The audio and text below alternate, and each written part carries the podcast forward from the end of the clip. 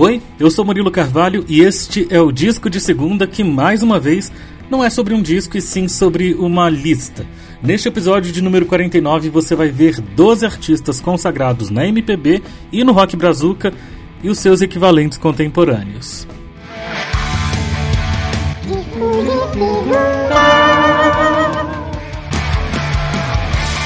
Fala, minhas cocrantes e meus cremosos, tudo bem com vossas mercês? Este podcast está indo ao ar pela primeira vez em 21 de junho de 2021, é obviamente uma segunda-feira, e no fim de semana que acabou de acabar, viralizou no Twitter uma thread de um cara chamado Iago Gracinha. Ele fez uma brincadeira, um exercício de apresentar quem seriam os artistas atuais equivalentes aos nossos consagrados pela MPB e pelo rock brazuca rolou de comparar a Juliette Freire a Elis Regina e a Manu Gavassi a Rita Lee. Eu resolvi então colocar as coisas nos seus devidos lugares. É que essa lista do moço despertou um bando de reações, tais como considerar que ele deveria ser preso por causa dessa comparação entre Elis e Manu. Eu poderia adotar uma linha pacifistinha, dizer que pelo amor de Deus, gente, ele tá brincando e tal, mas, amigão, é difícil de te defender desse jeito, né? Brincadeiras à parte, eu estou só dando continuidade aqui à brincadeira que ele iniciou pela internet. E vamos então às equivalências corretas, pelo menos corretas conforme a visão deste podcast. Número 1, um, Caetano Veloso. O Iago disse que o equivalente dele seria o Tiago York, porque eles eletrizaram o Brasil com músicas animadas, porém que causam reflexões. Mas, mano, falta bastante poesia pro York para essa comparação, né? Tá mais pro Silva, né, gente? Nem precisa entender muito de Caetano Veloso para ver. Timbres parecidos, estilão, performance. Um é sem lenço, sem documento, o outro é no seu lençol. Número 2, Maria Bethânia. Na lista do moço, Betânia e Gal aparecem juntas e são representadas pela dupla Ana Vitória, só que essa dupla tocantinense têm vozes totalmente complementares, o que não é o caso da Gal e da Betânia, que podem cantar juntos, mas cujas potências são bem distintas.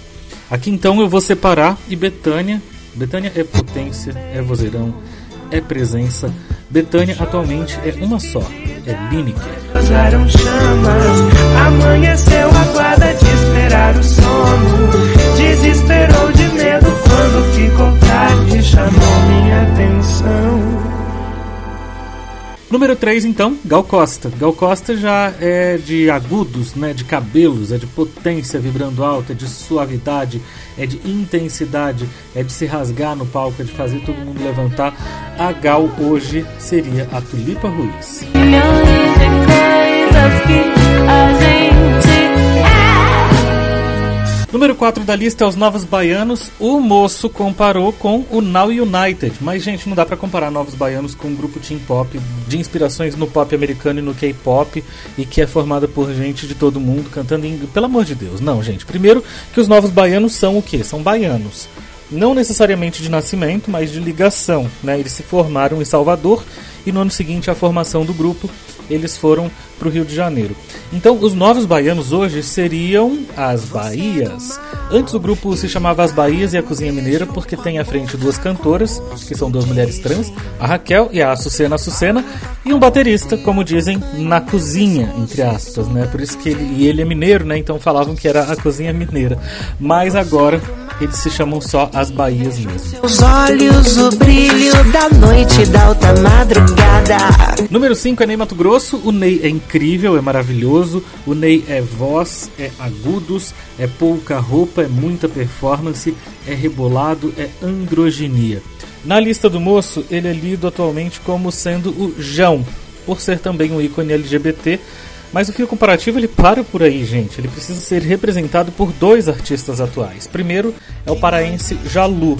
Radicado em São Paulo, Jalu é descendente indígena, é bastante performático. Desce um acorde, é pra você que ele iria tocar. Seu... E o segundo artista que representaria um Ney Mato Grosso nos dias de hoje seria o Felipe Cato, porque esse também tem um timbre muito parecido com o do Ney Mato Grosso, que quem não sabe, ele faz registros em contralto, que é a voz mais grave das vozes femininas.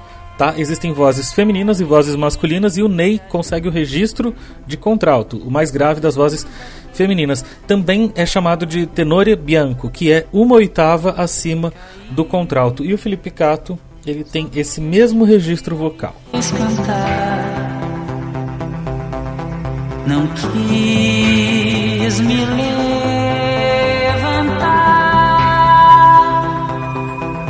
A sexta da lista é a Baby do Brasil, e o rapaz que fez a lista no Twitter comparou a Baby com a Ludmilla por serem importantíssimas, terem opiniões políticas controversas, é, 17, mas também não tem condições, gente é Duda Beat. Assim como a Baby, a Duda é incrível, ela passa o recado, mesmo com extensão vocal bem curtinha, cabe todo o recado a ser dado neste pequeno espaço de voz com delicadeza e ao mesmo tempo acidez. Tente ter bem devagarzinho, fazer um amor bem gostosinho, pra gente só se divertir. Rita Lee, a sétima da lista, é aquele caso que tem que ser muito à frente do nosso tempo para ser Rita Lee. Por isso é que não pode ser a Manu Gavassi da lista do Iago. E não há ofensa nenhuma a Manu Gavassi, tá, gente? A Manu, ela faz música do nosso tempo. Só que a Rita Lee, ela faz música à frente do nosso tempo, né? Como a Rita Lee é única, ela precisa ter duas equivalências atuais, assim como eu fiz com o Ney Mato Grosso. Primeira equivalência, Karina Burro. Karina Burro é performática, ela também mexe no vespeiro sem pudor nos temas que canta. Apagador, vai embora! E a outra é Alice Caymmi. É pelo rock and roll style. Eu bem que te falei, eu bem que te falei. Número 8 da lista é Carmen Miranda, que foi comparada com Anitta, mas gente, Anitta é desses exemplos que também não encontram equivalências anteriores, né? A Carmen é acima das características vocais, icônica, como é hoje a Gabi Amarantos. Ela já chama a atenção e deixa claro que veio antes mesmo de abrir a boca e de entoar as primeiras notas. É música e remontação. Sou Número 9, Lulu Santos, que na lista do Iago aparece sendo comparado com o Jalu, porque consideramos justa toda forma de amor na justificativa dele. Mas o fato de serem gays não aproxima os dois esteticamente. É por isso que eu coloquei o Jalu pro Ney Mato Grosso. Como o Lulu rasga o verbo para falar de amor em muitas e diversas formas, o Johnny Hooker era para mim uma equivalência melhor. É para mim uma equivalência melhor.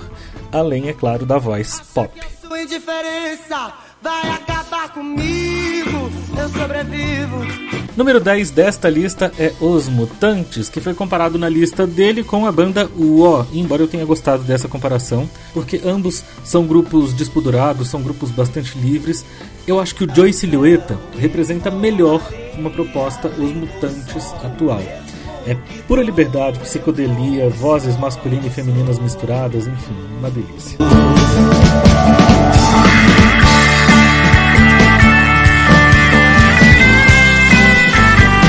Número 11, Banda Blitz. Outra comparação que eu curti, que foi com o bonde do rolê, mas estamos falando de bandas cujo show é impossível ficar parado. E se você já foi a um show do Francisco Elombre, como eu, eu já fui, eu te garanto que é desse jeito, só que com letras bem mais politizadonas, o que torna ainda mais legal a experiência de estar no show do Francisco Elombre. Fora que eles são coloridões também, assim como a Blitz, enfim, eles têm esse astral pra cima.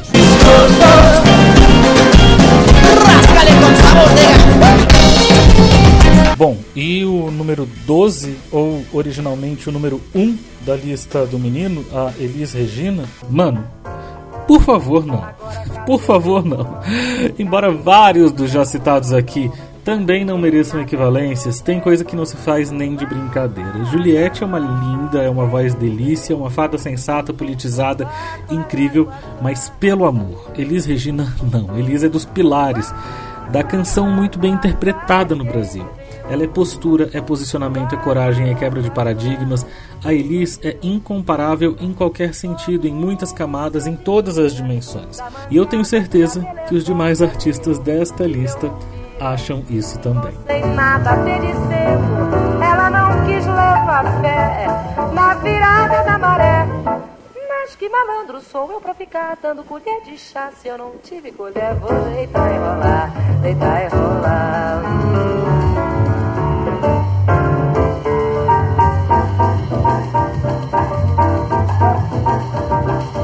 Ai, Murilo, mas já acabou o podcast de hoje?